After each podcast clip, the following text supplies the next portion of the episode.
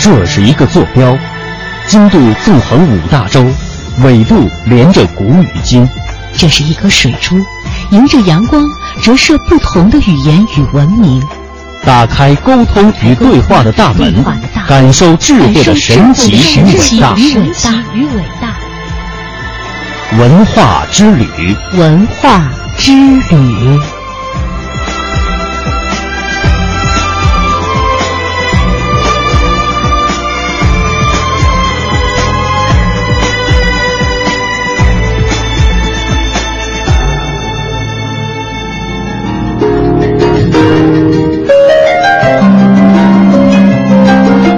探寻文化渊源，感受文化魅力。听众朋友您好，欢迎收听本期的中央人民广播电台香港之声数码广播三十二台的文化之旅节目。我是谢哲，我是曼斯。这眼看着五月即将过去了，一大波的主题日在五月扎堆儿。我们先后经历了国际劳动节、世界红十字日、世界微笑日，还有母亲节、世界电信日、国际博物馆日、国际生物多样性日等等。丰富多彩的主题日开拓了我们的视野，也让我们把目光延伸到了社会生活更深层的领域。不过呢，红五月还没有结束，五月的最后一天，我们将迎来世界无烟日。不知道是不是因为巧合，无烟日的第二天恰好是六月一号，所以很多人会以这样的方式来描述世界无烟日的意义，那就是为了孩子，为了明天。今天的节目，我们首先就来和您聊一聊有关控烟和禁烟的话题。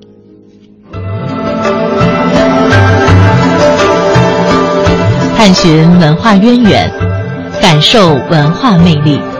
中央人民广播电台香港之声，文化之旅。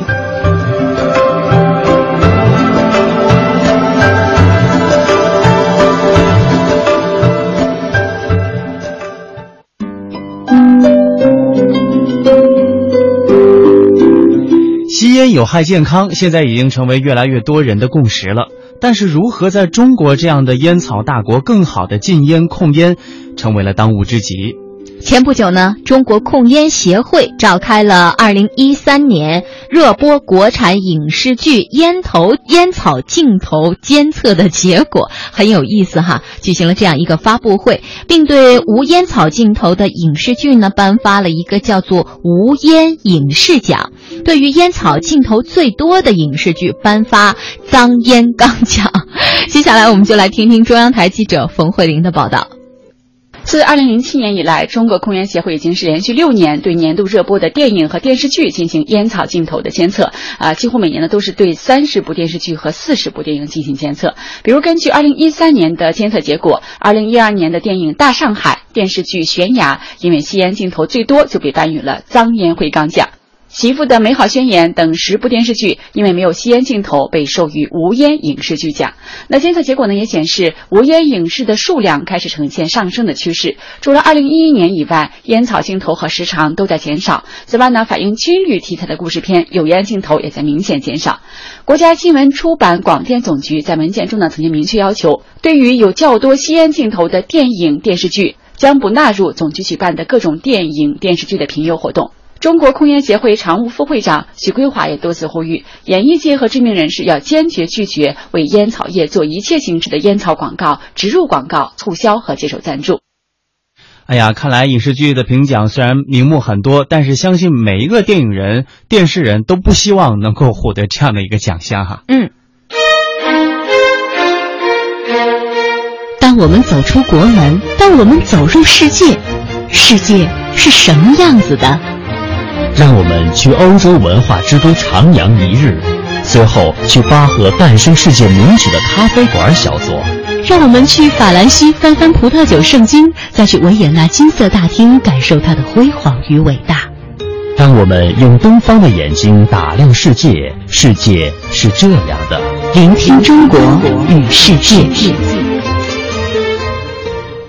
刚才我们一起关注到了中国为影视剧颁发脏烟缸奖，我们再把视线转向海外，为了达到戒烟禁烟的目的，国外的香烟包装本身呢就有很多的限制，比方说必须标明吸烟有害健康的文字，包装上必须画上令购买者警觉的图案等等。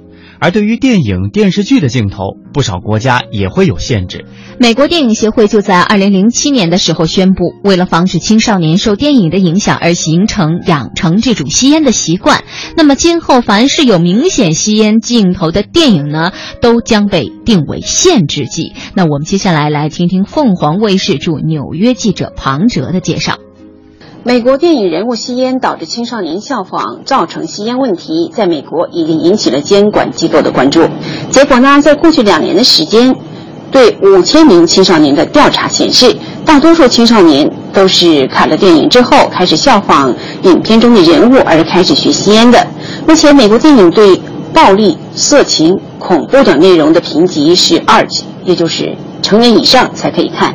但是，根据调查显示，在大众评级影片当中，也就是 PG 和 PG 十三当中，有大部分影片都有吸烟镜头，而且对青少年的影响力的程度也远远超过监管机构的想象。但是，调查还显示，大众评级 PG 的评级影片当中呢，包括背景、主角、配角等各种人物吸烟镜头。如果孩子们看过五百次之后，就会想学吸烟，这个几率大概在百分之四十九左右。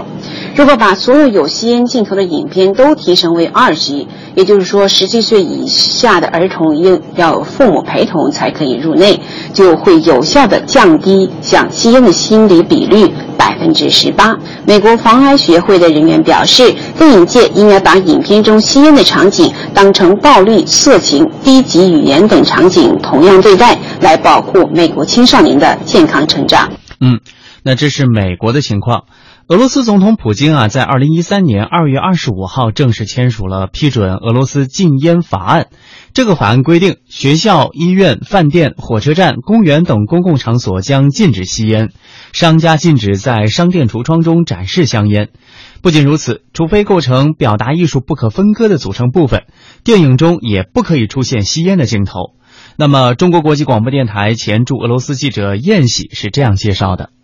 禁止在这种呃影视剧啊，包括一些公共的传播媒呃传播平台或者一些渠道上有这种烟草的广告啊，或者是一些可能对这个青少年造成。啊，对吸烟有这种一定诱惑力的这种镜头和内容，呃，禁止这些情在这些大众传媒呃大众的一些媒体，包括电视台、电视呃广播，还有一些平面媒体上出现，这一直是俄罗斯近几年一直在推行的一个呃国策，而且呢，相关的一些政策规定和一些惩罚措施，在近几年来也是越来越的严厉。呃，那么早在梅德韦杰夫任总统的时候，俄罗斯已这禁止了在一些大众传媒平台上进行这个烟草打烟草广告。去年开始呢，俄罗斯颁布了被称作史上最严的这个禁烟令，这里头明确规定了啊，在一些呃影视剧，包括电影、电视剧啊等等啊这些影视剧当中出现吸烟的这种镜头。当然，除了一些啊特殊情况无法避免的这些情况之外，呃，另外呢啊，如果一旦违反了相关的规定的话，呃，俄罗斯相关政府会对这个内容的制造商，包括这个内容的传播商，像一些啊传播平台和一些渠道都会追究他们的。呃，责任。那么惩罚的措施呢？呃，一般呢，主要是以这个罚款为主。那么罚款的额度呢，从几千卢布到上百万卢布，也就是折合成人民币啊几百块钱到几十万块钱人民币的这个罚款，应该说额度是非常的高，而且非常严厉。而且啊，对一些情节严重的一些呃违法行为呢，啊，可能有关部门还要追究这个内容的制造商和传播商的一个刑事责任啊，甚至可能会被拘留。嗯，看来这个罚款和这个惩罚的力度确实是非常大哈。那我们再来把目光转向英国，在二零零六年的时候呢，就有英国的观众向通信业管制机构来投诉，说美国的动画片里边猫和老鼠出现了两个吸烟的情节，这无疑会教坏观看本片的小朋友。那这两个情节呢，一个是一向倒霉的猫汤姆，为了吸引一只漂亮的母猫，他就装酷的点燃一根香烟，并开始抽烟。而另一个呢，是汤姆的对手在比赛的时候来抽雪茄。哎，我觉得这样的镜头啊，真的会给未成年人造成一定的这个不良的引导啊。对对对，让他们觉得可能这个吸引异性的话，呃，或就是说吸烟会是一个很酷、来就是很帅的一个行为。对。那么在欧洲呢，英国自从一九六五年开始，首先是在电视上做禁烟广告，这个方式取得了很大的成功。现在呢，英国只有百分之三十。的男子还是坚持吸烟的。而在法国，各个地方都开辟了禁烟室，规定室内必须安装密封的防烟设备，对违反规定的要罚款四十到八十法郎。而德国在影视剧方面的禁烟措施实施实施的怎么样呢？全球华语广播网德国观察员薛成俊做了这样的介绍。德国呢，于一九七五年开始立法禁止在广播和电视中做香烟广告。那么，二零零六年，德国议会对相关的法令进行了修改，对烟草广告做了进一步的限制。从二零零七年九月一日起呢，德国所有公共交通场所，如火车站、汽车站、飞机场等等，禁止吸烟。那么，对于户外开放场所，如火车站的站台，只允许在专门的区域吸烟。违反规定者呢，将会被列入黑名单，被禁止进入车站，或者是罚款十五欧元。那么同时，德国的青少年保护法将允许吸烟的年龄从十六岁上调到了十八岁，加强了对未成年人的保护。很多的德国联邦州呢，还通过立法在校园内实施完全的禁烟。比如说，不莱梅州从二零零六年八月一日起就开始实施了严格的校园禁烟管理规定，违者呢将会被处以。五百欧元的罚款，按当时的汇率，相当于五千元人民币。那么，德国从二零零八年七月一日起呢，在全国的餐饮行业内实施禁烟措施。也就是说呢，在所有的饭店、餐厅、啤酒馆、呃咖啡厅等等呢，都完全禁止抽烟。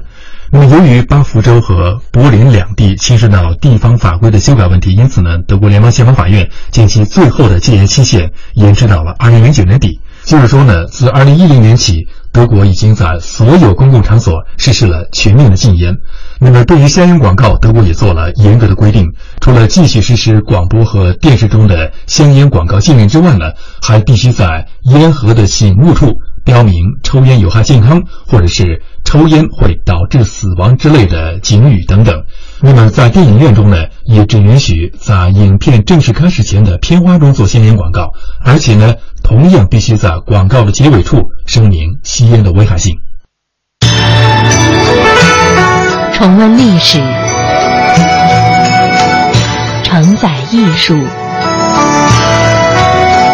讲述文明。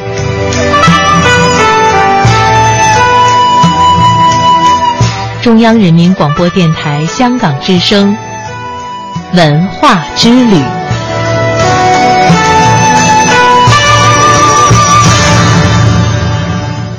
文化之旅，下一站呢？我们去内蒙古满洲里。内蒙古满洲里是开展少数民族民歌走进校园活动。达斡尔、鄂伦春、鄂温克三少数民族的三少民族的民歌演唱在边城校园里唱响，让孩子们从小就了解了呃呼伦贝尔三少民族的民族文化。接下来呢，我们将听到中央台记者金建军、呼伦贝尔台记者李坤和张宇的报道。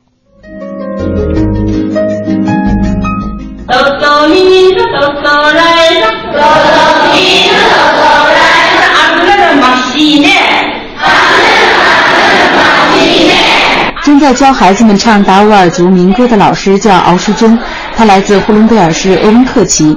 这次来到满洲里市第五中学教学生们唱达斡尔族民歌，是应满洲里群艺馆的邀请。在敖老师和辛吉玛老师的带领下，同学们认真跟着老师学唱每一句歌词。虽然同学们都是第一次接触达瓦尔语，学唱达瓦尔族歌曲，但那认真的劲头真是有板有眼。这堂特别的音乐课深深吸引了同学们。满洲里市第五中学学生佳怡。觉得这堂课挺有意思的，达斡尔族的民歌内容挺热情的，然后我以后也可以多多学习这方面的歌曲，回家上网搜一搜这种的歌曲，然后学习学习这种语言。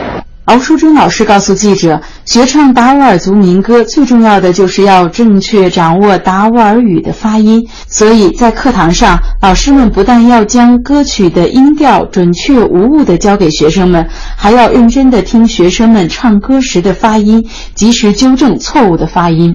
第二代达斡尔族民歌传承人。敖淑珍。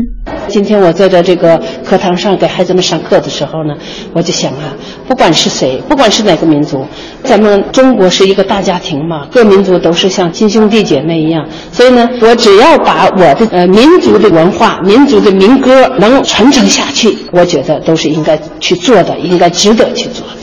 满洲里群艺馆开展的达斡尔族民歌走进校园活动中，为了让学生们掌握标准的达斡尔语发音、歌唱，特意聘请了第二代达斡尔族民歌传承人敖淑珍和辛基玛两位老师，轮流到满洲里市多所中小学教授孩子们达斡尔族、鄂温克族、鄂伦春族三少民族的民歌。采访中，记者了解到。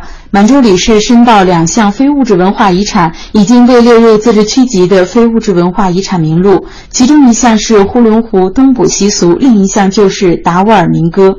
由于达斡尔族只有语言没有文字，民歌就成了传承达斡尔民族文化的重要载体。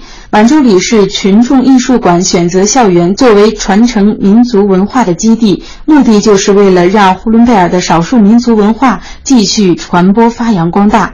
满洲里群艺馆馆长何玲丽，我们的这个达尔民歌走进校园以外，我们还有一些计划呢，就是说想把达尔族的民族的民间的比较传统的一些文艺节目呢搬上舞台。这样的话呢，将来呢就特别今年在国际文化艺术节期间呢，我们有一个达斡尔民族的一个专场，一个演出，呃，想让满洲里的更多的观众、更多的老百姓呢了解达斡尔族民族的文化。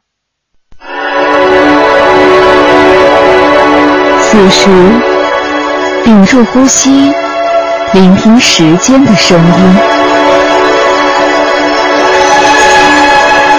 此时，抚摸老树，感受树林的伟岸。此时，闭上眼睛，想象细胞的凋零。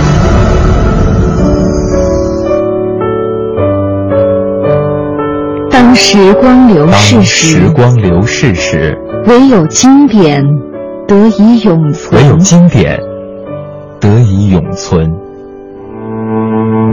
文化年轮，沉淀经典。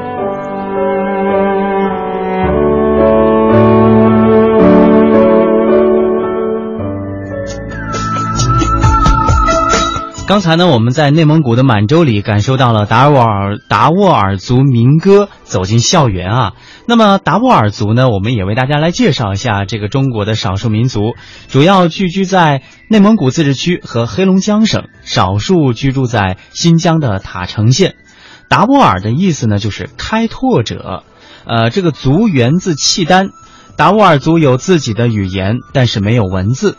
受清朝满族文化的影响。通用满文，后来普遍使用汉文。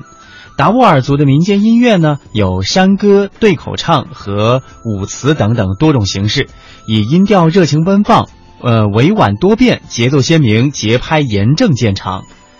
达斡尔的民歌呢，主主要的题材也为大家介绍过了，有对口唱、歌舞曲和山歌。那对口唱呢，就是达斡尔族歌曲当中比较普及的演唱曲了。它是以反映达斡尔人的生活生产为内容，一问一答，曲调明朗欢快，演唱者可以即兴的来填词，互问互答。那么这种歌舞曲呢，是达斡尔族民间音乐的又一个组成部分了。它也配有歌词，曲调啊非常的清秀舒缓。歌词内容呢，多是以达斡尔人的家庭生活、伦理道德和爱情为主题，也是可以见景生情、即兴填词。晚会一开始呢，舞者就缓缓起步了，边唱边跳。嗯，那最后一种这种山歌哈，达斡尔人也称之为扎斯达勒。它通常呢是在野外生产劳动的间隙或或是赶车的旅途中唱，那歌词呢也是见景生情，也可以即兴的填词，曲调非常的高亢悠扬，里面有很多的颤音，具有达斡尔族山歌的独特风格。达斡尔族民间艺术工作者在本民族山歌基础上加工改编的《心上人》《山乡》还有《催眠曲》等山歌呢，这些都是当今达斡尔民歌的优秀作品。那接下来我们来欣赏一小段这个《心上人》的歌词。Música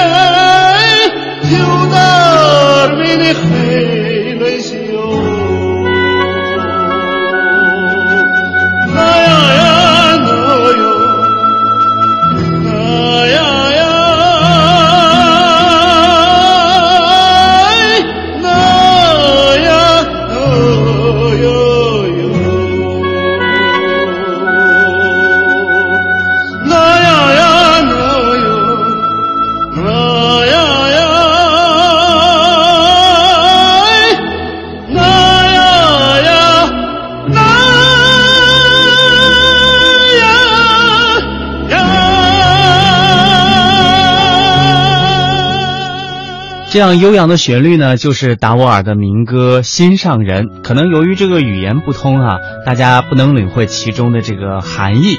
其实啊，这首歌曲不但是曲调优美，歌词也非常的生动感人。歌词翻译成汉语呢，有这样的内容，我们一起来欣赏一下。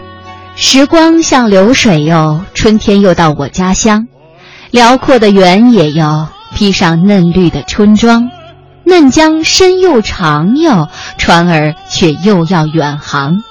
心上人儿你哟，莫非你不在船上？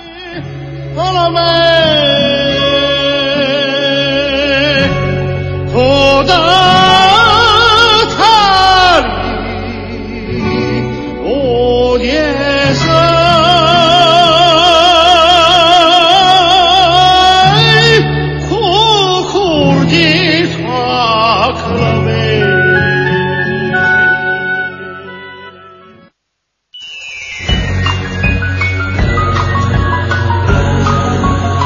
最短的时间了解各国的文明，不如去旅游。需要时间，那就背书吧。太枯燥，那就在这里，你会知道世界之大。在这里，你会感受生命的神奇。这里有快乐人博物馆、老爷车博物馆、烧饼博物馆、旧文化博物馆。博物馆，只需要一点时间，你会了解历史的脉络。只需要用耳朵，你就会感叹智慧的伟大。博物馆好奇，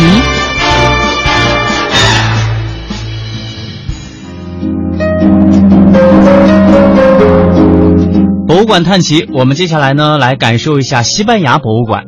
拿着手机看电子版的世界名画高清大图，感觉肯定赶不上亲身走进博物馆来参来观看这个世界名画。西班牙普拉多博物馆近日开发了一款手机应用软件，能够让你用 X 光线来查看隐藏在名画下面的信息。那这款手机应用呢，名为“第二个普拉多博物馆”，能够用现代的 X 光技术查看普拉多博物馆十四幅最著名的画作。那么，油画的原草稿是什么样子的呢？西方油画呀，是由一层一层的颜料堆积而来的，最后一层是大家所看到的那样。而被颜料掩盖的背后，隐藏着名画的创作痕迹，也是追踪画家创作过程的线索。经过应用软件处理的名画，我们不仅能够看到画作创创作初期画家草拟的结构，还能够看到画家的修改痕迹。比如说，原稿人物的鼻子更大呀，还有原稿人物的表情更加丰富等等。嗯。呃，比方说，西班牙画家迭戈·韦拉兹，呃，他所创作的《宫廷贵族仕女图》，玛格丽特王后的著名侍从之一萨米萨尔米耶，他是跪在前面，递给小玛格丽特公主一壶水。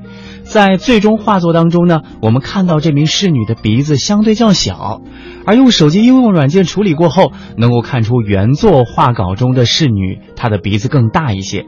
那么，迭戈·维拉兹他的《宫廷贵族仕女图》中另外一名人物，用手机应用软件处理之后，可以看到原稿的结构图，人物像幽灵一样。那这种 X 光呢，不仅能够看到出作家这个创作的过程，还能够有更大的用处，那也就是辅助来鉴定油画的真伪。美国莱斯大学电脑工程学教授唐·约翰逊用 X 光技术帮助甄别出梵高的一幅遗珠之作。他表示说，这项技术有望向市场推广，为收藏家和博物馆辨别油画真伪提供依据。嗯，荷兰的梵高博物馆去年九月公开展示了一幅新发现的画作，叫做《猛犸如的日落》，这也是梵高的作品。不过呢，这幅油画一直被认为被认为是赝品。画作主人呢一时兴起，将藏品呢送到博物馆去鉴定，其中就使用了约翰逊的方法，就是用 X 光来扫描油画的画布，成像之后用电脑统计画布支线的疏密，来分析支线横向和纵向的排布，并且与梵高真迹画布的 X 光成像来进行对比。那这样的一对比啊，就有了一个新的显示结果。油画《猛犸如的日落》的画布与休斯敦艺术博物馆所藏的梵高作品《岩石》的画布是惊人相似的。那就根据这个结果呢，并且结合其他的常规艺术鉴定手法，呃，《猛犸如的日落》被确定为是梵高的真迹了。对于这样的一个技术是否适用于鉴定中国画呢？呃，约翰逊给出了一个否定的答案，说目前只适用于油画。纵览文化志，把握每天文化播报。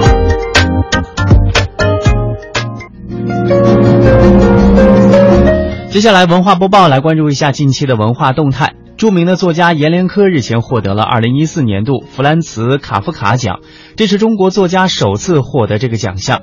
卡夫卡文学奖创立于二零零一年，为了纪念二十世纪伟大的小说家卡夫卡而设，每年评选一次，主要颁给那些作品具有人文主义关怀的作家。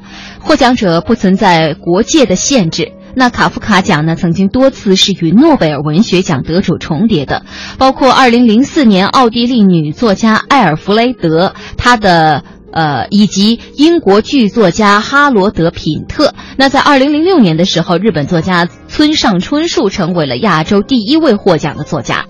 那么，根据了解呀，获奖者都将获得一万美元的奖金，以以及一座以布拉格当地的纪念雕像为范本所制作的卡夫卡小型的铜像。《舌尖上的中国》将拍电影版了。中央电视台、中国国际电视总公司以及东海电影集团近日在北京联合宣布，《舌尖上的中国》电影项目启动。这将是一部时尚的美食爱情类型电影，而不仅仅是纪录片的影院版本。那么，电影本身呢，既延续《舌尖上的中国》精美的美食画面和博大的人文情怀。又将尊重电影本身的创作规律，启用大明星演绎曲折动人的故事情节，让观众在影院中享受一道真正的剧情大餐。这里是正在为您直播的来自中央人民广播电台香港之声数码广播三十二台的文化之旅，在半点之后继续我们的文化旅程。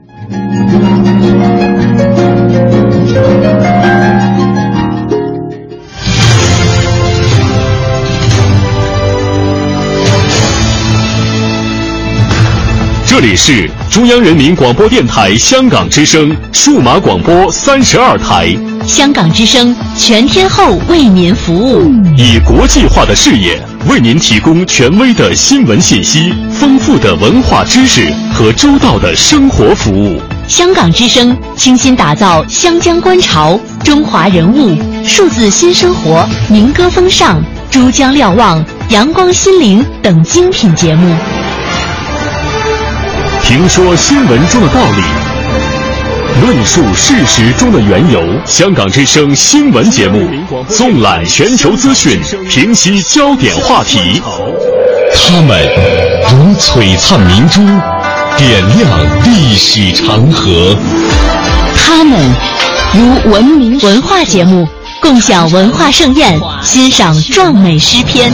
歌声随聚散的浮云，从辽阔天空而来。音乐节目，唱响五彩华章，拨动你我心弦。从旷野大地而来。纵观生活大千世界。世界。生活服务节目，发现生活智慧。展示多彩人生，寻找独家观点。普通话、广州话双语播出，敬请关注中央人民广播电台香港之声数码广播三十二台。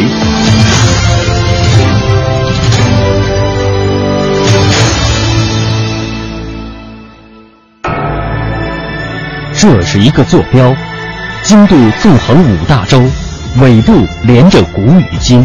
这是一颗水珠，迎着阳光折射不同的语言与文明，打开沟通与对话的大门，感受智慧的神奇与伟大。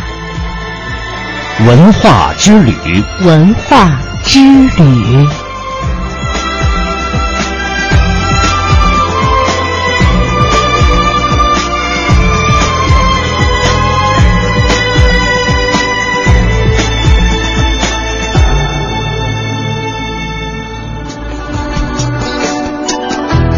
好的，欢迎各位继续收听《文化之旅》，这里是中央人民广播电台香港之声数码广播三十二台，我是谢哲。呃，在我们的节目当中啊，刚才给大家说过了，像《舌尖上的中国》啊，目前已经在筹划着要启动电影版的拍摄了。看来美食对人总是有着太多的吸引力的。呃，除了咱们中国的美食之外呢，对于香港的朋友来说，在这样一个中西文化交汇之所，西餐呢也有很大的市场。西餐西餐在我们的眼中呢，就是西方的美食，但其实西餐呢也是有派系之分的。最著名的法国菜，其实啊它是舶来品，地理环境呢也能够造就一个经典的菜系。而以移民之国著称的美国，他们的菜系又是怎么形成的呢？西餐中都体现了哪些地域文化对饮食文化的影响呢？接下来，请听西餐中的川鲁粤淮。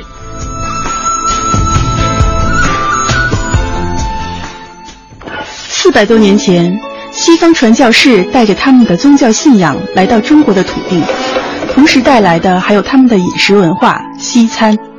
现如今，西餐早已不再是什么神秘事物了，我们或多或少都品尝过。但是对于西餐，你真的了解吗？它也像中餐一样有川鲁粤淮的菜系之分吗？西餐一共有多少道菜？餐桌上那么多副刀叉都是干什么用的？来自烹饪世家的孙继先先生，听他讲述西餐的饮食文化，带领我们走进西餐的世界。孙继先生于台湾，长于美国加州。身为建筑师的他，对饮食的钟爱深厚而强烈，甚至成为他的第二事业。孙继先的姑姑就是第一位将中餐带进美国的江心云女士。受到家人的影响，孙继先在西餐料理上也颇有造诣。各位朋友，大家好。那我想给各位稍微介绍一下简单的一个西餐的历史。我呢选了一个，就是从那个中世纪的呃烹食开始，大概是五百年到一千六百年左右。这个时候呢，在欧洲啊，就是农业发展的这个技术方面不是特别高。所以说呢，有很多啊，好比说比较精致的东西，好比像大麦啦什么，这种东西呢，变成富贵人吃的东西。普通老百姓吃的呢，就是就是那古食，好比说就是比较粗的、比较粗的粮食。而且那个那在那个时候呢，因为那个肉呢不是特别普遍，也不是特别多，所以说所有的肉呢，他们有了以后呢，就是想办法可以把它保存时间比较长。传统的中国的。处理肉的方式差不了太多，熏，拿盐来腌，拿风来吹干，这个类似的方法，或者是呢，要把它把它用酸的来泡，这这都是放，这都是做菜的方法。那时候人呢吃饭呢，不像现在一天吃三顿饭，在农地呃，消耗的量比较大，所以说呢，它的最重要的。最重要的一顿饭呢，其实是晚饭。好比说，有一些呢吃的就是油量比较油腻的东西呢，他们拿早饭来吃。这样的话呢，他们就是做工的时候呢，他们比较就比较有劲儿，他他吃的热量比较那比较大。西餐发展之初是相对简陋的，从可以放一整头猪的壁炉，到可以升降的锅。后来慢慢有了地域之分，形成了意大利菜的最初原型。贸易文化的发展也让不同的蔬菜品种传到了意大利，而逐渐成型的意大利菜系也影响到了法国菜的发展。那时候呢，他们那个厨房的做菜的方式呢是用壁炉，做饭的餐具所有的呃锅。或者是所有的熬的东西，或者烤肉的架子，通通在一个很大的壁炉里头做的。壁炉里头呢放大块的木头，所以他们烤，他们可以把一个整个猪在里头烤，或者他们可以在壁炉里头呢挂一些个锅，那锅呢是可以动的。这有的时候离火比较近，有的有的时候离火比较远，它有一个链子，它可以把锅呢把它降得低，或者把锅升得高。所以说呢，它火呢是不动的。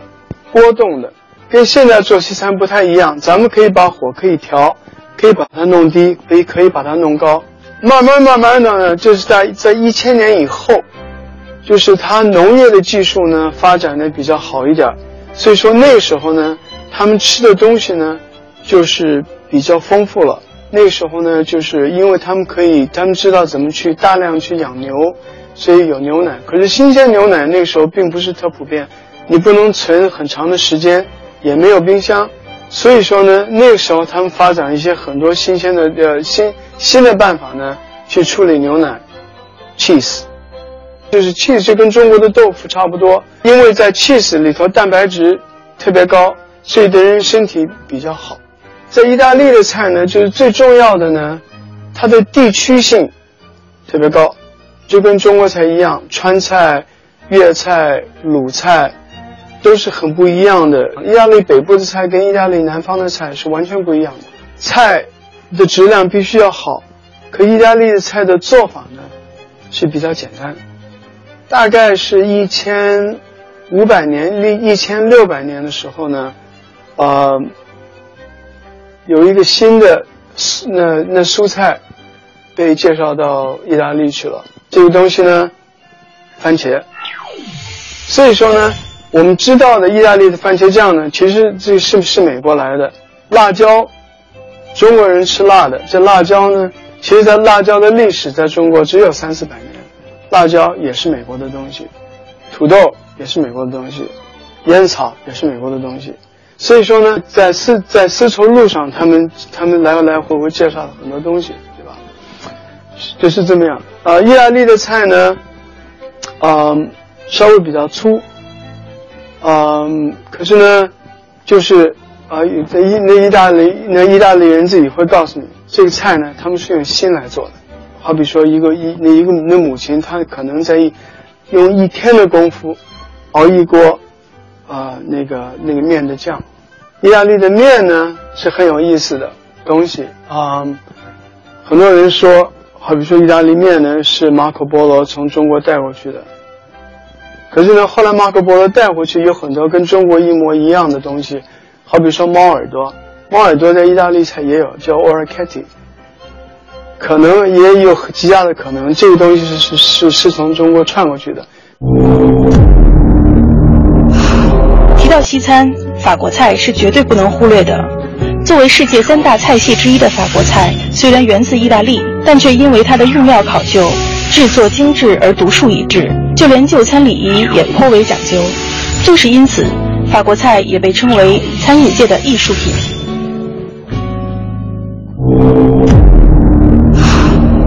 现在我给大家稍微介绍一下，就是我们现在认识的法国菜的来源。一千四百年、一千五百年左右的时候呢，在意大利的北部，开始了就是有一些贵贵族在商业、在政治、在宗教方面的影响特别高。有一个家族叫 Medici，在意大利北部，在 Florence，他们的就是在对所所有意大利的呃社会的那影响呢，就变成特别高。就是连教皇，必须要经过他们同意才能被选上。一五四四年，生了一个女儿叫 Catherine，有很多在欧洲的家族呢，就是想啊跟这个 Catherine 呢结婚，因为怎么啊？因为跟他结婚的话，可以分享那个 Medici 家家庭的权利。得到了 Medici 的呃女儿呢，是法国的一个一个皇子。这皇子呢。后来呢，变成法国的那皇上，他的就是 Henry 的二，Henry 第二，Henry 第二年的时候跟 Catherine Medici 呃结婚的时候呢，俩人才十四岁。Catherine 呢要去法国以前呢，就跟他父亲说，就他说，嗯，就他说，他说法国人呢有点野蛮，说他们吃的东西啊没咱们家好，那怎么办？他爸爸说那是没关系，他说我啊。派一大批厨师跟你一块去，带了一大批厨师到了法国去。传说，法国人用叉子，是他从意大利带到法国去的。那时候呢，在法国吃饭的时候呢，就是一大桌，所有菜一块上，完了大伙儿就是拿手砍，砍完了就放嘴里头喝酒了什么什么的。他说这不是吃饭的习惯呢。他说吃饭的话必须有一个过程，啊。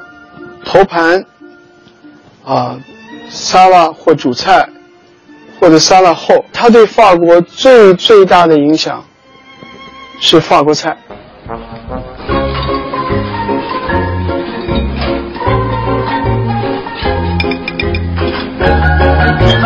所以现在是我们知道的法国菜呢，就是 Catherine Medici 在一五四四年带到法国去的。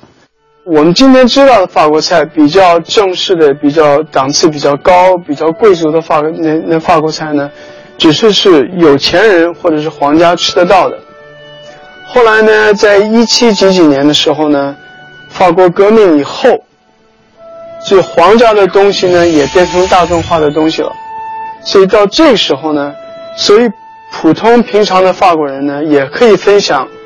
这个比较好的吃好的法国菜，我们现在知道吃的法国菜，就是从现从那个时候就开始了。在欧洲还有一个比较重要的一个那一个烹食呢，就是地中海的菜。在地中海周边环绕着很多沿岸国家，因为靠近海边，所以大部分的菜以海鲜为主。厨师们用当地盛产的橄榄油加上海盐。就制作出一道道海味大餐，既保留了食材最原始的鲜美，又保证了健康。这些国家的菜式也被美食家们统称为地中海菜系。地中海的菜呢，呃，对我们现在知道的西餐的影响很大，就是好比是希腊的菜，好比说是呃土耳其的菜，还有呢。就是在意大利的东部的菜，是在地中海那那一部分的菜。因为呢，在这个地方呢，最重要的是海味，因为他们都是岛，在海旁边所以呢，鱼特别特别新鲜。你做菜的材料特别新鲜的时候呢，你不用，你不需要用特别大的力量去煮它。而且呢，希腊呢，最重要的呢，它是有特别好的橄榄油。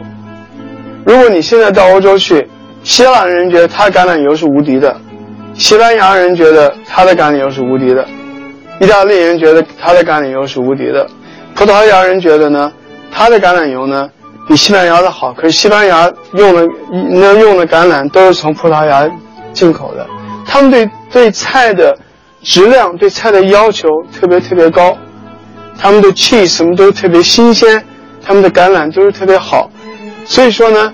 就是用这种方式，所以才来看到现在就是新潮派的西餐，对这种这种特别新鲜的方式、特别季节性的东西，通通都吸收进来了。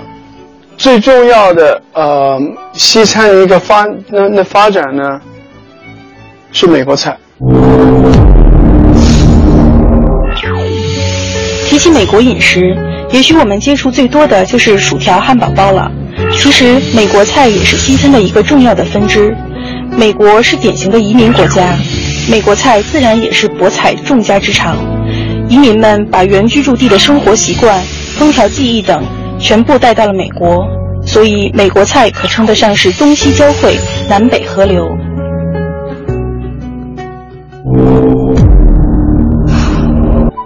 美国菜呢，是有一个。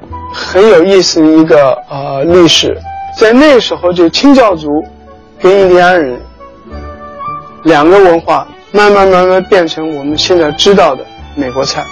我呢，在一九七八年跟一九七九年呢，我那个时候是学人类学的，我跟美国印第安人住了一年，他们就喜欢打鹅打猎，打猎的时候就是打鹅了什么的，你知道。后来我发现特别有意思的东西呢。他们烤的鹅，跟北京烤鸭差不了太多，因为他们是在他们是什么？他们住在帐篷里头，不是吗？所以他有木架子，木架他们上面再搭一个架子，完了呢，他把一个鹅啊拿一个绳子，完了鹅上头穿一个横棍儿，下头穿那横棍儿，中间是火，一个孩子啊拿一个小棍儿，就这么转这个鹅，鹅呢就这么烤，下头烤熟了翻过来。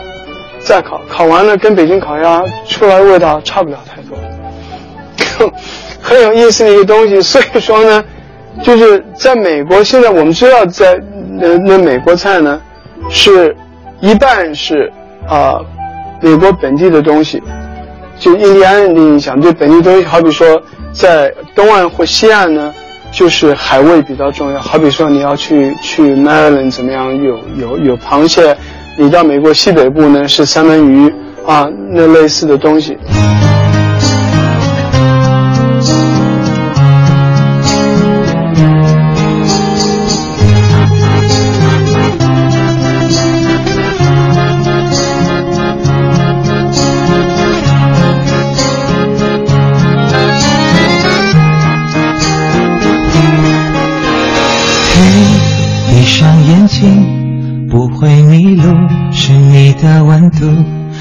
的默契我都清楚，是你的苦都很幸福，拥抱的我们就是蝴蝶，捕捉爱情的香味，没发现夕阳悄悄的在祝福，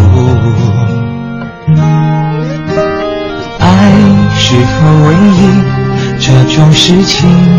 不必怀疑，相遇不停，深情手心，温暖滋润，给了我生命，连悲伤都不怕的我们，还有什么走不过？心里面坚定着一句感动。爱上美味的关系，你我的故事不会你的爱不止。只要用心坚持，酸甜苦辣我们一起尝试。像礼物这样扶持，你小小手指是给我温暖的快乐。嫁给我好吗，亲爱的天使？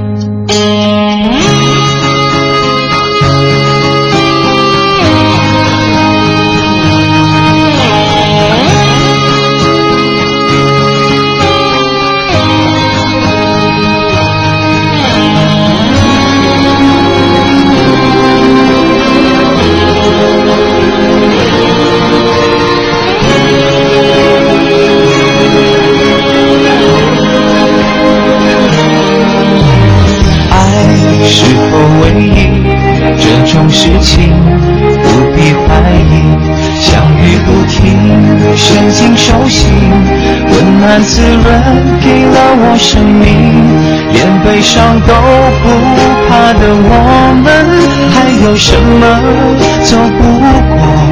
心里面坚定着所有的梦。关系，你我的故事不会你的爱不止。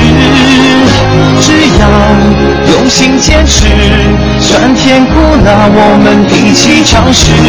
像一路这样扶持，你小小手指是给我温暖的快乐。嫁给我好吗，亲爱的天使？爱上美味的关系，你我的故事不会你的爱不止。彼此心能坚持，酸甜苦辣都能跃跃欲试。像一路这样扶持，写我们的诗，是我最浪漫的快乐。嫁给我好吗，亲爱的天使？给我好吗？你每一辈子。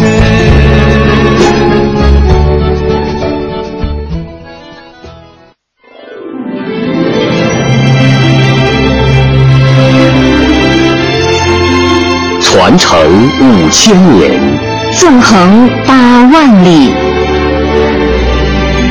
电波中的山河岁月，谈笑间的海角天涯。人文中国与您一同感受神州大地跳动的脉搏。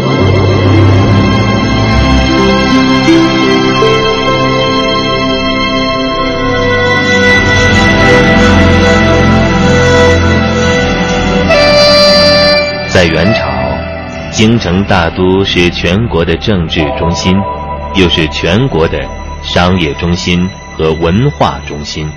同时，还是闻名世界的商业大都市。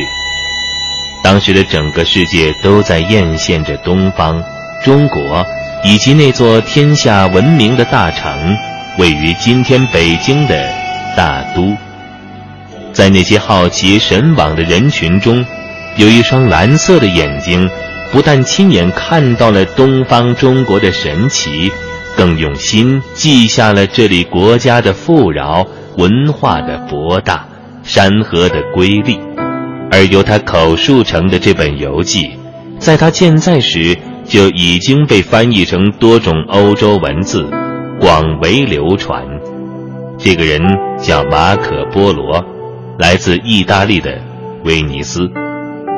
现存的《马可·波罗游记》有各种文字的一百一十九种版本。这本书为把中国文化艺术传播到欧洲起到巨大作用。有欧洲学者认为，它不单是一部游记，而是启蒙式的作品。对于当时闭塞的欧洲人而言，无疑是振聋发聩。他为欧洲人展示了全新的知识领域和视野。这本书的意义，甚至在于它导致了欧洲人文科学的广泛复兴。马可·波罗小时候，他的父亲和叔叔曾经到过元朝大都，并朝见过忽必烈。他们的故事引起了马可·波罗的浓厚兴趣，使他下定决心要到中国去。一二七一年，马可·波罗十七岁时，父亲和叔叔带着他与十几位旅伴一起向东方进发了。这个来自威尼斯的旅行团走的是一条充满艰难险阻的路，是让最有雄心的旅行家也望而却步的路。他们从越过荒凉恐怖的伊朗沙漠，跨过险峻寒冷的帕米尔高原。一路跋山涉水，终于来到中国。这时，距他们离开威尼斯已经有四个寒暑了。忽必烈召见了马可·波罗一行，对年轻聪明的马可·波罗，忽必烈也非常赏识，特意请他们进宫讲述沿途见闻，后来还留他们在元朝当官任职。马可·波罗借逢大汗之命巡视各地的机会，走遍了中国的山山水水。他先后到过新疆、甘肃、内蒙、山西、陕西、四川、云南、山东、江苏、浙江、福建，以及北京等地，还出使过越南、缅甸、苏门答腊。他每到一处，总要详细的考察当地的风俗。地理、人情，中国的辽阔与富有让他惊呆了；对大都的繁华富庶，他更是惊叹不已。马可·波罗描述说：“大都是如此美丽，布置得如此巧妙，我竟无法描写它了。”